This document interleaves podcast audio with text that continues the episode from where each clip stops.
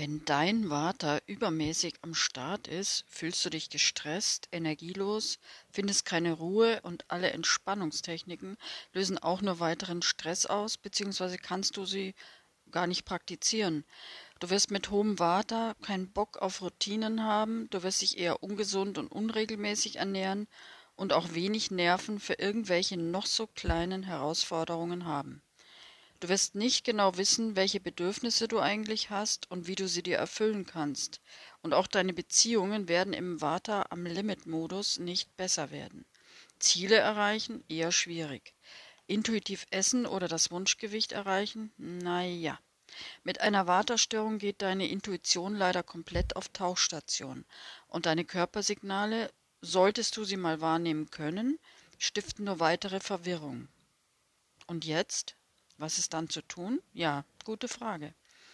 Und nachdem die Episode Vata Eskalation die meistgehörte Episode dieses Podcasts ist und ich auch sehr viele Fragen von euch bekommen habe, möchte ich jetzt einige davon in dieser Folge gern beantworten.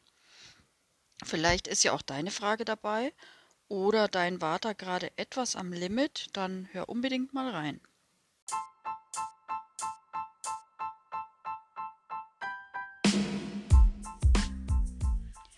Hallo und herzlich willkommen beim Ayurveda Queen in Balance Podcast. Dein Podcast für intuitives Essen und Leben im Ayurveda Selbstliebe Modus. Ich bin Michaela, Ayurveda Selbstliebe und Lifestyle Coach und auch Expertin für intuitives Essen. Ich möchte dir helfen, dich wieder mit dir, deinem Körper und deiner Intuition zu verbinden mehr Energie, Wohlbefinden und Selbstliebe zu erschaffen und wenn du willst, auch dein Wunschgewicht zu erreichen. Mein Motto ist Life is better with Ayurveda.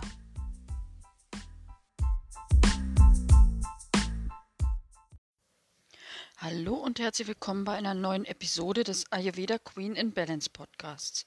Ich bin leider ein bisschen erkältet, sorry, ähm, ich freue mich, dass du hier bist. Ja, und heute möchte ich einige Fragen zum Thema Waterstörung, dysreguliertes Nervensystem, Dauerstressmodus ohne wirklichen Grund beantworten. Ein, ja, quasi ein kleines Mini-Coaching für euch, aber das ist natürlich wieder nur allgemein gehalten, geht ja nicht anders. Du schaust wieder, was zu dir passt und was dich betrifft. Denn eins möchte ich auf gar keinen Fall, dich mit Ayurveda-Wissen zuballern oder hier die Expertin raushängen lassen. Ich möchte es leicht verständlich, unterhaltsam, obwohl es natürlich ein ernstes Thema ist, und vor allem alltagstauglich vermitteln. Du sollst es sofort verstehen und nachvollziehen können und möglichst auch eine Idee dafür bekommen, was deine ganz persönlichen nächsten Schritte in Richtung Vata Balance sein könnten. Und dich motivieren, das Thema zukünftig im Blick zu haben, um dich einfach mit dir und deinem Körper wohler fühlen zu können und dein Leben beschwerdefrei genießen zu können. Wenn mir das nicht gelingt, würde, würde es dir wahrscheinlich auch nichts bringen, mir zuzuhören oder du schläfst einfach nur gelangweilt ein, was ja auch nicht unbedingt schlecht wäre, entspannt ja auch. Aber das ist nicht mein Ziel mit dieser Episode. Ja, dann lass uns mal reinstarten. Ich weiß noch nicht, wie viele Fragen ich unterbringen kann, ansonsten gibt es halt einfach noch eine weitere Episode. Das Thema ist gefühlt für jeden heutzutage so wichtig. Leider muss ich hier sagen. Denn schöner wäre es, wenn wir alle nicht mehr oder weniger in einer Vata-Dysbalance wären. Aber ehrlich gesagt, unser Lifestyle heutzutage ist alles andere als Vata-tauglich. Da brauchst du schon eine gehörige Portion Kaffer in deiner Konstitution, um nicht ständig in eine Vata-Dysbalance zu rutschen oder dich chronisch darin zu befinden, was natürlich noch schlechter wäre. Ja, und alle, die schon sehr viel Vata in ihrer Grundkonstitution haben, sind hier dann leider im Team Vata Arschkarte und müssen ihr Vata Dosha auf jeden Fall ganz genau im Auge behalten. Und zwar wirklich ganz genau. Täglicher Vata-Detektiv-Modus. Hört sich jetzt anstrengend an, ist aber nicht. Das geht ja dann irgendwann in Fleisch und Blut über und läuft dann autopilotmäßig. Ja, äh, ich weiß, wovon ich spreche, wirklich. Ja, und wenn du das nicht machst, geht der Schuss definitiv nach hinten los. Und zwar richtig, wenn du lange genug drüber hinweggehst. Wegschauen bringt nichts. Bringt einfach nie irgendwas. Man denkt zwar kurzfristig, wenn ich nicht hinschaue, wird schon irgendwie von selbst weggehen, aber meistens ist es leider nicht so. Also alle Vatas oder Vata-dominierten oder Vata-gestörten und so weiter und so fort, passen jetzt bitte genau auf. Und ist natürlich auch ein Reminder an mich, denn ich bin ein Vata-Pitta-Typ und muss mein Vata wirklich auch sehr gut im Auge behalten. Als Vata-Pitta neige ich dazu, ja, sagen wir mal, die Kerze immer auf beiden Seiten anzuzünden. Mein Vata hat ständig neue Ideen und mein Pitta will alle perfekt umsetzen.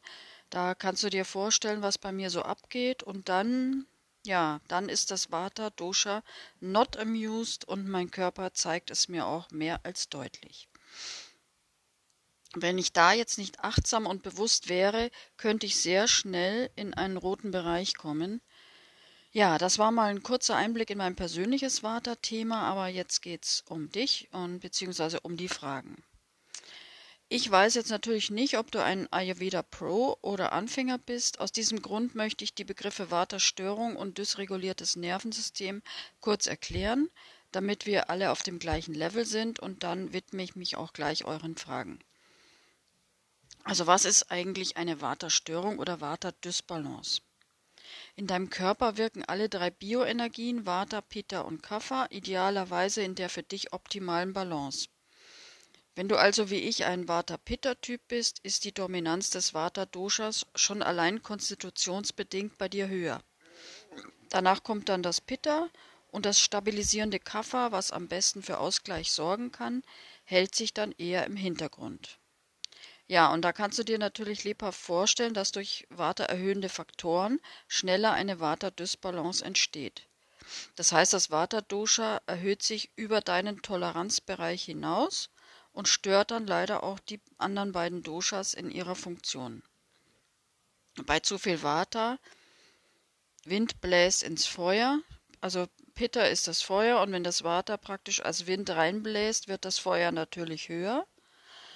Und was macht der Körper dann? Wenn beide zu hoch sind, dann erhöht er das Kapha zum Ausgleich. Ist doch gut, dann habe ich mehr Kapha als normal. Könnte man auf den ersten Blick denken, ist aber nicht so. Du fühlst dich nur dann gut, wenn deine Doshas in der für dich bei der Geburt festgelegten Dominanz sind. Es ist nicht das Ziel, dass du 33,33 Prozent Vata, Pitta und Kapha hast, sondern du musst in deiner ganz persönlichen optimalen Dosha-Dominanz sein. Und bei zu viel Kaffer steigt ja leider auch das Gewicht. Und da schreien nur sehr wenige hier und freuen sich drüber. Tja, und das ist dann eher dumm gelaufen. Aber so weit solltest du es sowieso nicht kommen lassen, egal welcher Konstitutionstyp du bist. Ein zu hohes Vata-Dosha wird dich nicht in den Happy Life und Feel Good Modus bringen. No way. Aber deswegen bist du ja jetzt auch hier, weil du das vermeiden willst. Also nicht das Happy Life, sondern die Vata-Eskalation. Nochmal zum besseren Verständnis. Das Vata-Dosha ist das Bewegungsprinzip. Bei einer Vata-Dysbalance ist also einfach gesagt zu viel Unruhe und Bewegung in deinem Körper. Jetzt könntest du vielleicht denken, Bewegung ist doch gut. Nein, an dieser Stelle leider nicht. Die Symptome können von Unruhe über Schlafprobleme bis zu Verdauungsstörungen reichen. Mangelnde psychische Belastbarkeit und Energiemangel werden deine ständigen Begleiter sein. Du wirst äh, Konzentrationsschwierigkeiten haben, du wirst dich nicht fokussieren können und einfach überhaupt allgemein nicht belastbar sein. Alles wird dir zu viel und alles triggert und stresst dich dann. Alle Reize von außen werden dir schnell zu viel. Und auch deine Verdauungskraft wird in den Keller gehen bzw. sehr wechselhaft sein. Kannst du gar nicht brauchen. Ich denke, du verstehst jetzt ein bisschen, was mit einer Vata-Dysbalance gemeint ist. Jetzt möchte ich noch kurz auf das dysregulierte Nervensystem eingehen. Das ist quasi ja die westliche medizinische Erklärung einer Vata-Störung. Das Nervensystem könnte man als Steuerzentrale deines Körpers bezeichnen. Es reguliert im Hintergrund sehr viele Vorgänge im Körper und auch, wie du zum Beispiel auf Stress reagierst, wie gut du schläfst, und wie viel Energie du hast, wie resilient du gegenüber Stressoren und äußeren Triggern bist, wie sicher du dich fühlst und auch wie groß oder klein deine Komfortzone ist, wie gut deine Verdauungsprozesse und dein Stoffwechsel allgemein funktionieren. Und wenn dieses System aus dem Gleichgewicht gerät, dann spricht man von einem dysregulierten Nervensystem. Das ist so, als ob die Steuerung eines Autos nicht mehr richtig funktioniert. Du bist dann gestresst, obwohl es eigentlich gar keinen offensichtlichen Grund gibt, oder du hast Schwierigkeiten, nachts abzuschalten. Und manchmal zeigt sich das auch, wie schon gesagt, körperlich, zum Beispiel durch Verdauungsprobleme, Heißhunger oder Energiemangel. Und wenn das Nervensystem dysreguliert ist, helfen auch die gut gemeinten Ratschläge wie mach doch mal Meditation, chill doch mal. Ich weiß gar nicht, was du hast. Äh, das hilft leider absolut gar nichts. Mit einem dysregulierten Nervensystem kannst du nicht entspannen. Du kannst auch nicht einfach loslassen, was ja auch immer empfohlen wird, wie denn, wenn dein Nervensystem ständig dabei ist, deine Umwelt nach möglichen Gefahren zu scannen? Also stellst dir so vor, dass dein Körper ein Alarmsystem hat, das auf Stress bzw. Stressoren reagiert. Und dieses Alarmsystem wird von deinem Nervensystem gesteuert. Wenn das Nervensystem aus dem Gleichgewicht gerät, wird das Alarmsystem sensibler und gibt einfach öfter Alarm, selbst wenn die Situation eigentlich gar nicht so wirklich bedrohlich ist. Normalerweise, wenn alles gut reguliert ist, gibt das Nervensystem nur dann Stresshormone frei, wenn eine echte Bedrohung besteht. Aber bei einem dysregulierten Nervensystem, da kann es schon mal passieren, dass Stresshormone auch bei kleineren Belastungen oder sogar komplett ohne erkennbaren Grund ausgeschüttet werden. Also das ist, als würde das Alarmsystem bei einem kleinen Geräusch im Hintergrund sofort losgehen, obwohl keine wirkliche Gefahr besteht. Die erhöhte Ausschüttung von Stresshormonen wird dann auch zu Symptomen wie Unruhe, Schlafproblemen und einem anhaltenden Gefühl von Stress und Überforderung führen. Es wird dir, wie schon gesagt, schnell alles zu viel werden.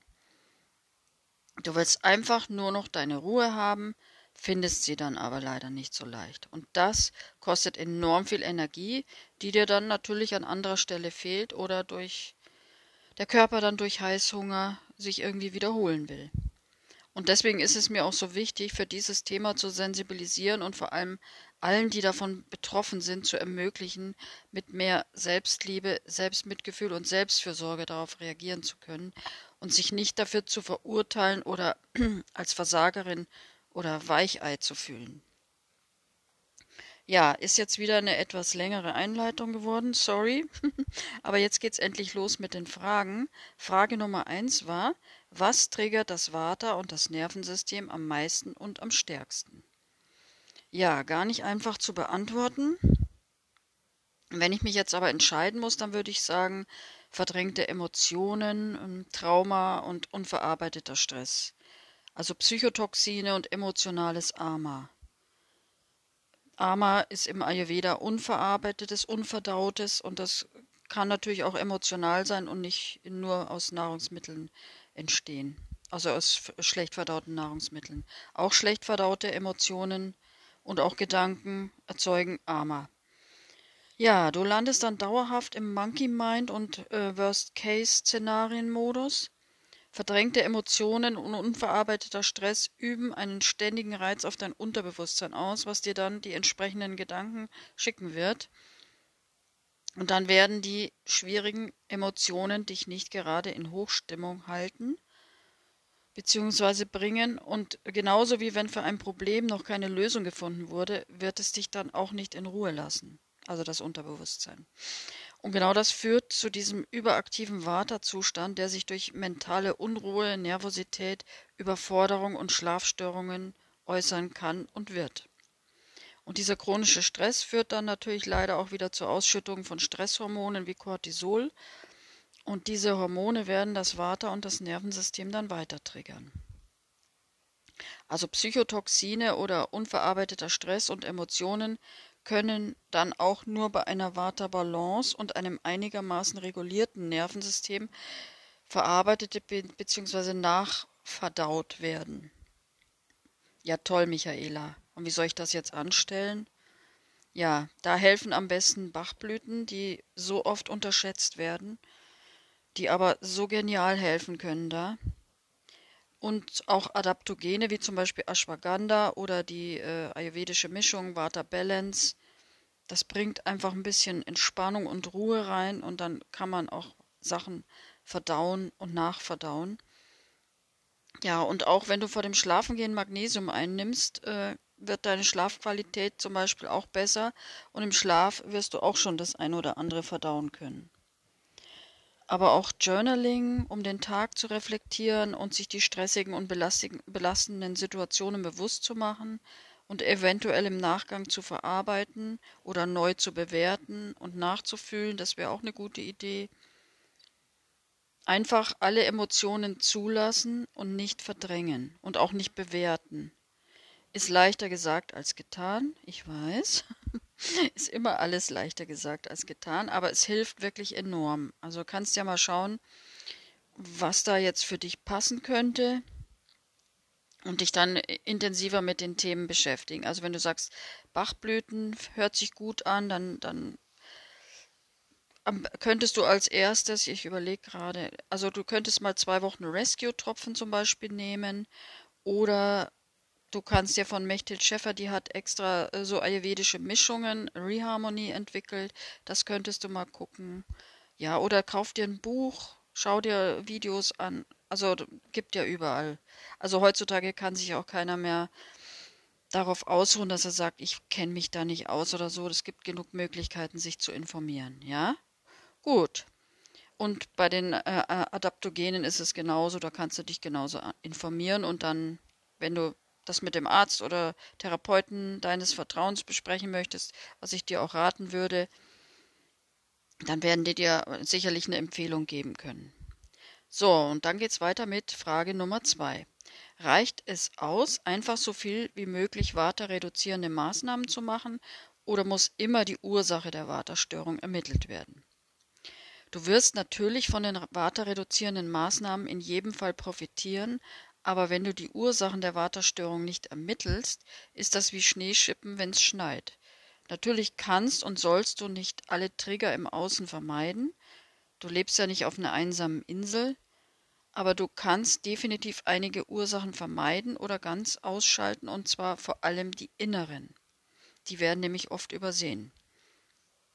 Was meine ich damit? Zum Beispiel Hustle-Modus, Perfektionismus, immer funktionieren wollen, negativer Self-Talk, People-Pleasing, Bedürfnisse wegdrücken, Emotionen nicht fühlen wollen oder Emotionen weghaben wollen und äh, negativ bewerten, Selbstverurteilung, Druck, Kontrolle und mangelndes Grenzen setzen sind leider oft sehr negative ja, Kandidaten, die das Vata triggern.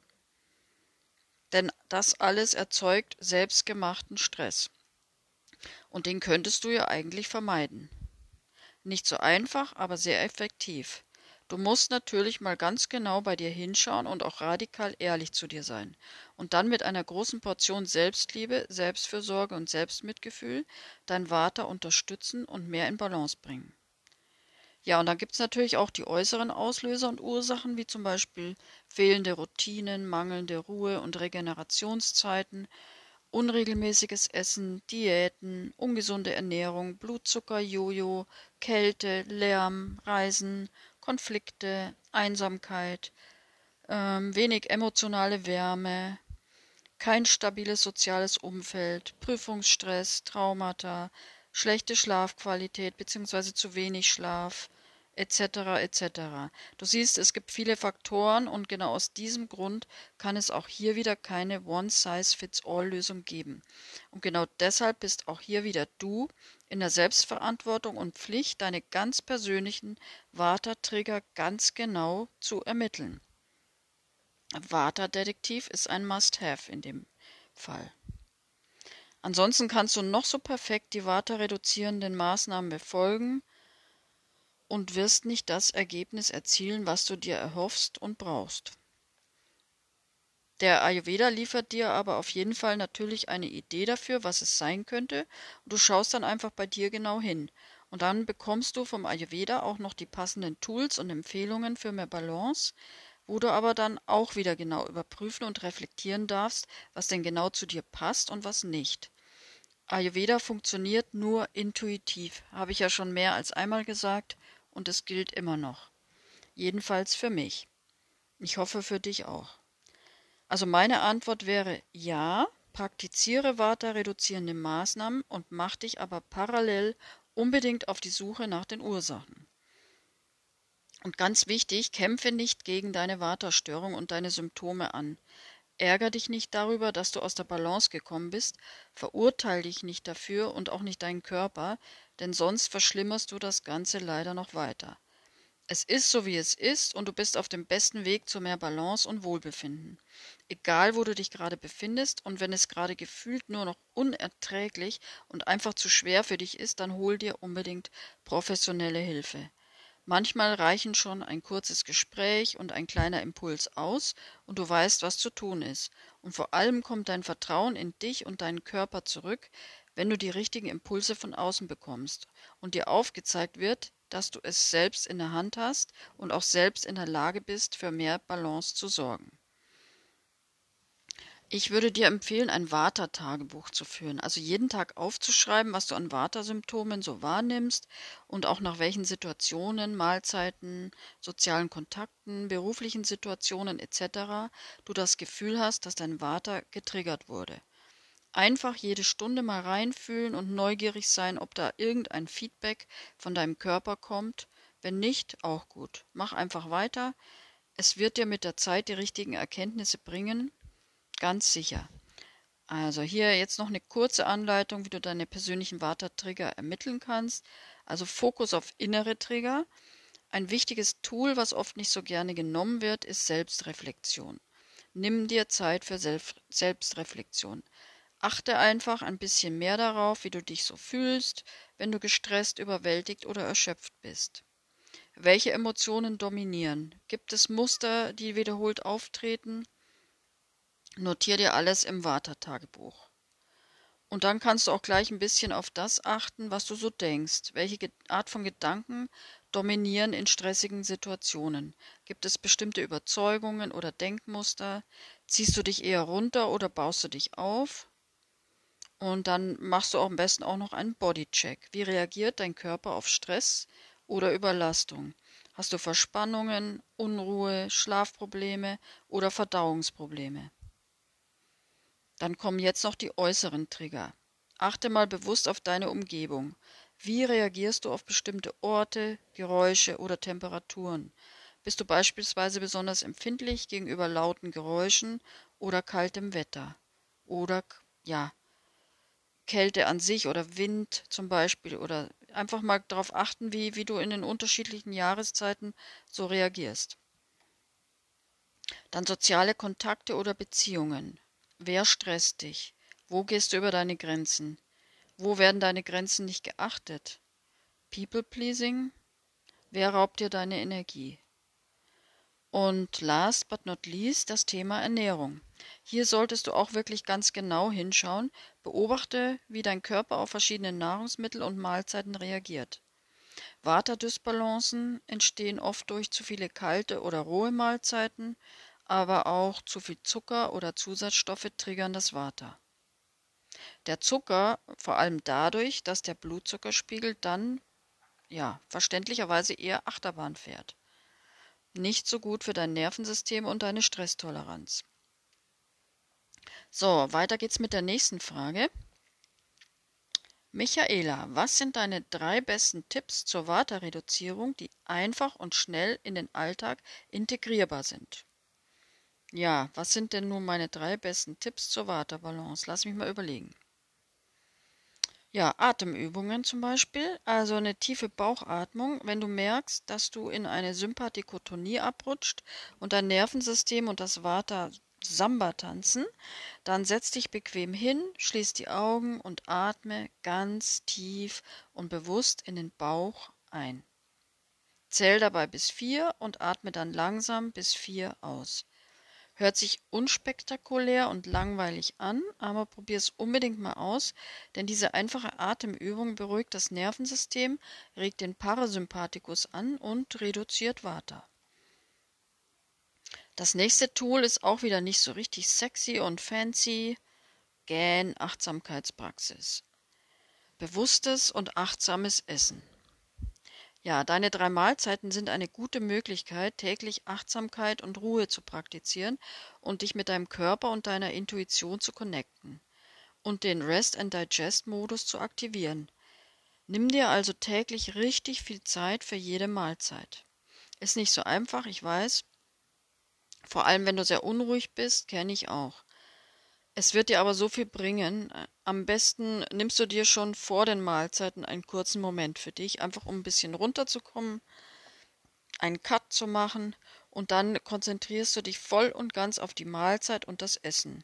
Schaltest alle Ablenkungen und äußeren Vata-Trigger aus. Dann wirst du die Mahlzeit auch besser verdauen und hast einfach mehr davon. Ja, dann ganz wichtiges Thema, regelmäßige Routinen und Ruhezeiten. Ja, Thema Morgenroutine. Kannst du wahrscheinlich auch nicht mehr hören? Schaff dir eine feste Morgenroutine.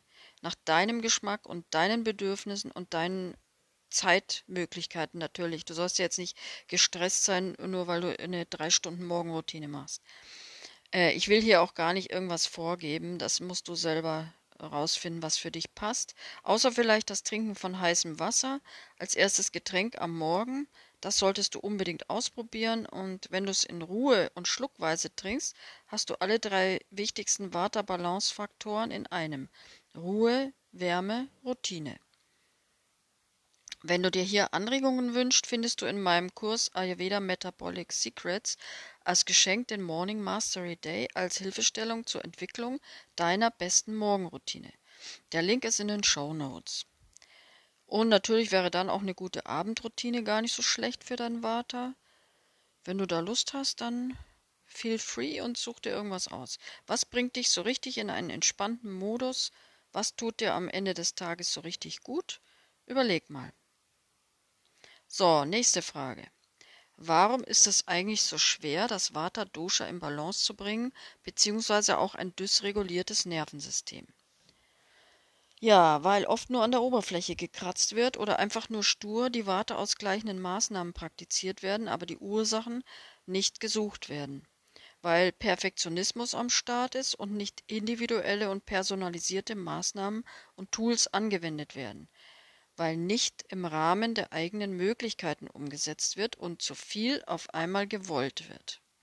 Hm, weil es ganz schnell wieder gut werden soll, obwohl die Störung sich über einen längeren Zeitraum entwickelt hat. Wenig Aufwand, nicht hinschauen und gerne Wunderpille, die einfach alles wegmacht. Nein, so funktioniert es nicht. Surprise. Und von diesem Mindset und dieser Erwartungshaltung solltest du dich auch unbedingt ganz, ganz schnell verabschieden. Ganzheitlich und nachhaltig geht nicht schnell und nicht nach einem Konzept von außen. Die drei besten Tipps, die drei genialen Tricks, die ultimativen Punkt, Punkt, Punkt, alles Bullshit. It's your turn, du bist gefragt. Ist einfach so. Und dann bitte auch den Fokus nicht hauptsächlich auf die äußeren Trigger setzen, habe ich ja schon gesagt. Da die inneren meiner Meinung nach wesentlich stärker sind, solltest du die nicht mal nur ganz kurz anschauen und gleich wieder wegschauen. Nee, nee, ganz genau Finger in die Wunde legen. Echte Balance und Resilienz ist nur in Zusammenarbeit mit deinem Körper und deiner Intuition möglich und auch nur dann, wenn du ganz genau auf deine Bedürfnisse achtest. Ja? Ja, so. Next one. Wenn ich schon lange in einer Vata-Dysbalance bin, kann ich dann überhaupt noch irgendwas Positives bewirken? Natürlich ist es einfach, wenn du erst kurz in einer Dysbalance bist, denn auch die unguten Routinen und Gewohnheiten, die oft bei einer langfristigen Dysbalance am Start sind, haben sich dann natürlich schon länger verfestigt. Dein Kontakt zu deinem Körper, deinen Bedürfnissen und deiner Intuition ist dann wahrscheinlich auch schon etwas länger unterbrochen bzw. fehlgeleitet und das macht die Sache natürlich nicht leichter. Aber möglich ist es definitiv. Du darfst dir dann aber auf jeden Fall etwas mehr Zeit nehmen und musst mit dir und deinem Körper etwas mehr Geduld haben. Sonst wird's nichts. Das kann ich dir garantieren. Ja, ich hoffe, ich konnte schon etwas mehr Licht ins Vata-Dunkel bringen und du hast eine Idee davon bekommen, was du für mehr Vata-Balance tun kannst und was die Ursachen auch für deine Vata-Dysbalance sein könnten und wie du am besten vorgehen solltest. Das war jedenfalls mein Plan. Ich hoffe, es hat funktioniert. Wenn nicht, dann sorry. Aber ich gebe mir Mühe. Ich habe mir wirklich Mühe gegeben. Das kann, da kannst du immer sicher sein, dass ich mir so viel Mühe wie nur irgendwie möglich gebe. Und im Rahmen meiner Möglichkeiten kommt dann halt das raus, was du jetzt gerade hörst. so, jetzt hätte ich noch einige Fragen, aber die Episode ist nach meinem Empfinden schon echt lang genug. Selbst schuld, wenn man so eine lange Einleitung macht, ich weiß. War aber auch wichtig, weil ich weiß ja immer nicht, sind da Ayurveda Pros oder sind da Ayurveda Anfänger am Start, die hier zuhören. Ich möchte natürlich, dass alle was davon haben, ja. Aber dann gibt es halt noch eine Episode und ich beantworte dann die restlichen Fragen und spare mir die Einleitung, weil kann ja dann auf diese Episode verweisen, da habe ich es ja ganz genau erklärt. Ja, also versprochen, es gibt noch eine Episode dann wünsche ich dir jetzt ganz, ganz, ganz, ganz, ganz viel Waterbalance. Lass es dir gut gehen, pass auf dich auf und vor allem pass auf dein Water auf. Wir hören uns dann hoffentlich wieder in der nächsten Episode. Alles Liebe, deine Michaela.